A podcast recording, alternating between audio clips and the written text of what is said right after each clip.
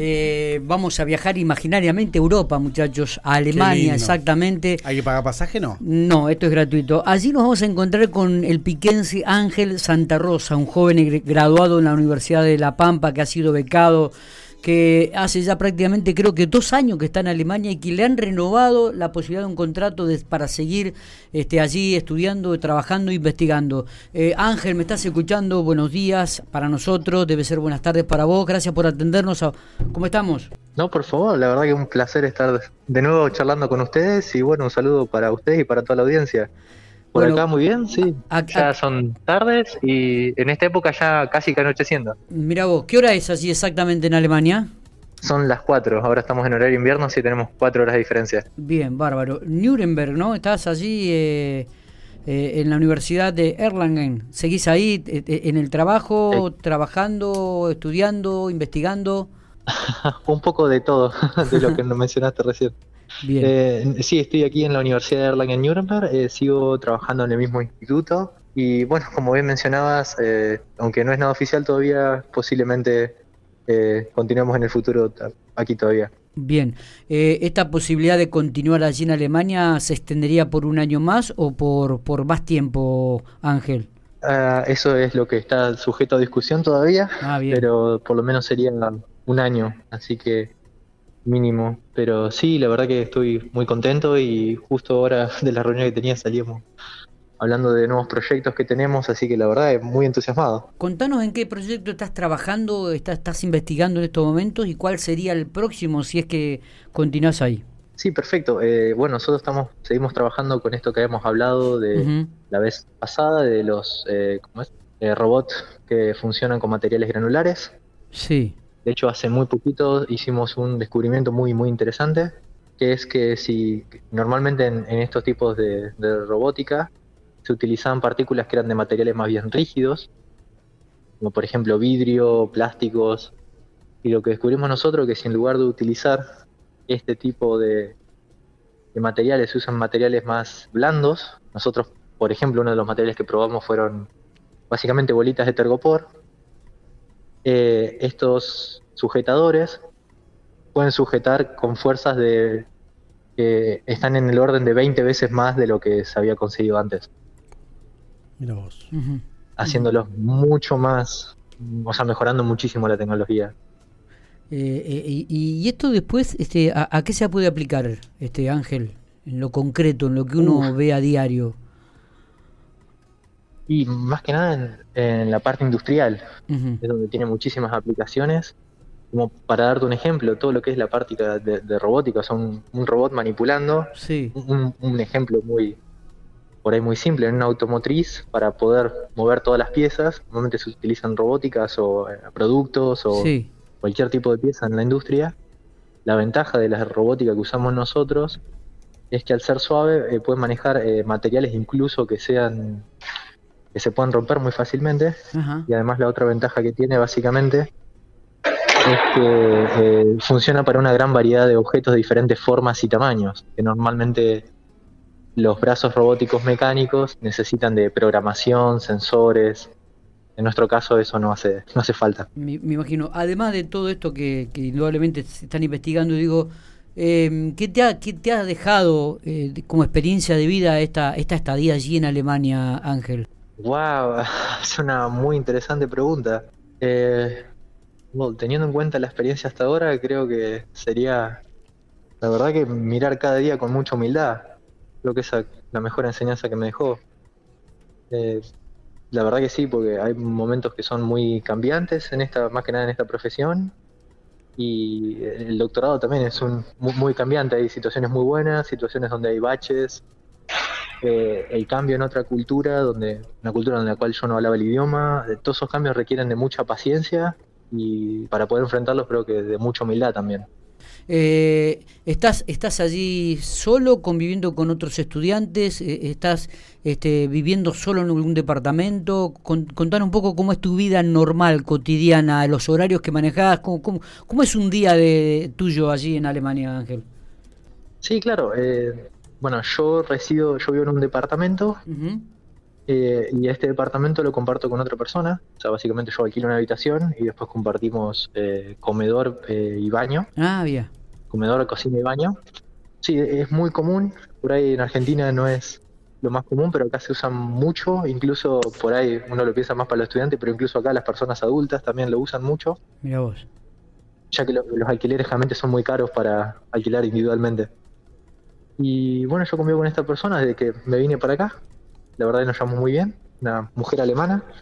Y ¿cómo es? Y después un día normal mío, normalmente nosotros empezamos a trabajar. Tenemos un horario que ronda entre ocho y media a cinco y media de la tarde, dependiendo.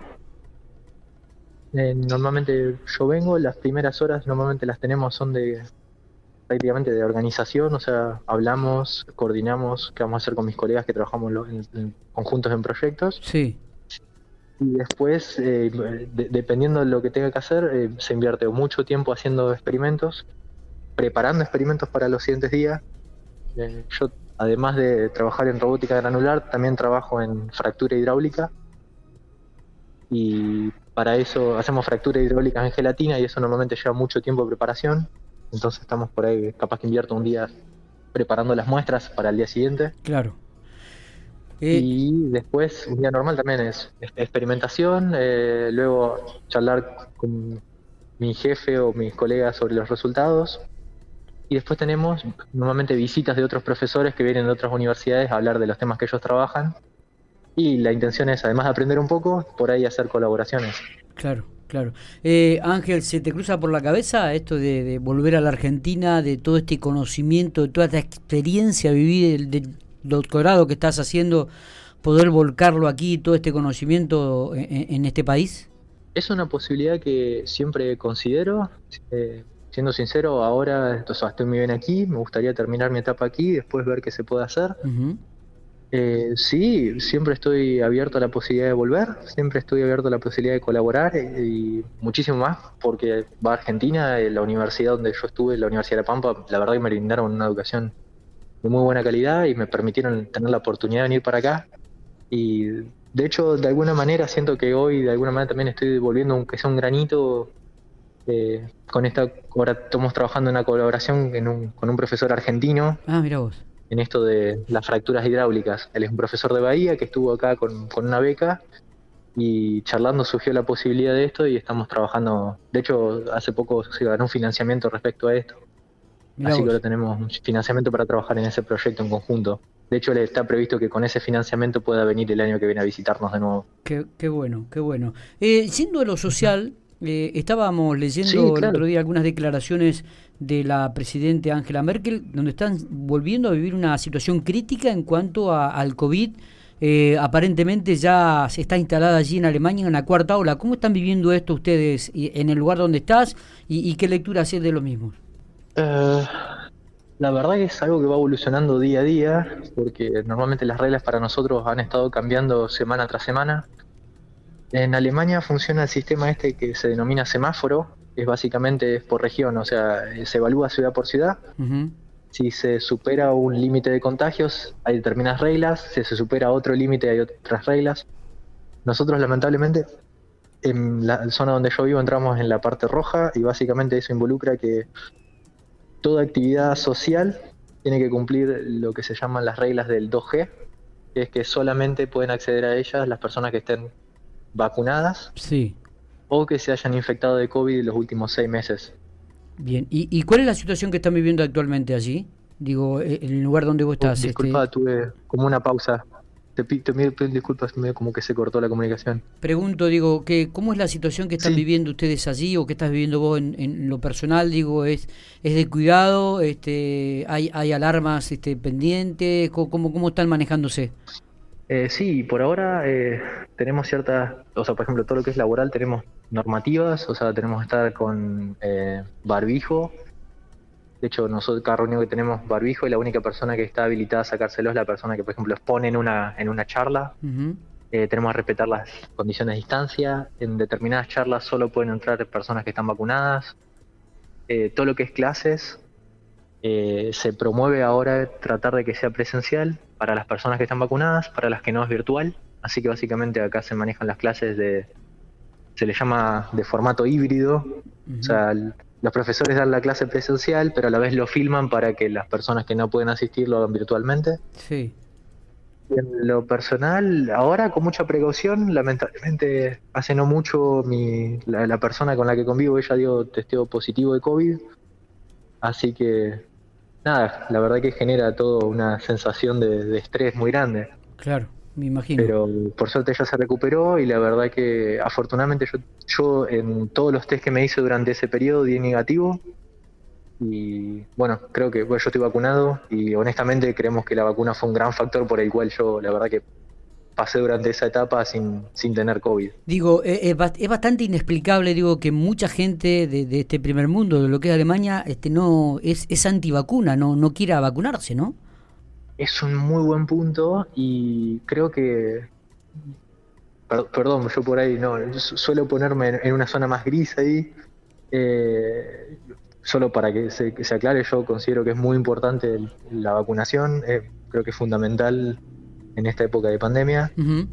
Y lo que te puedo decir, básicamente, pues yo tengo un colega que, no está vacunado, básicamente el argumento que, que está construyendo alrededor de ello es básicamente que las vacunas no están suficientemente testeadas como para saber cuáles pueden ser sus efectos secundarios. Claro.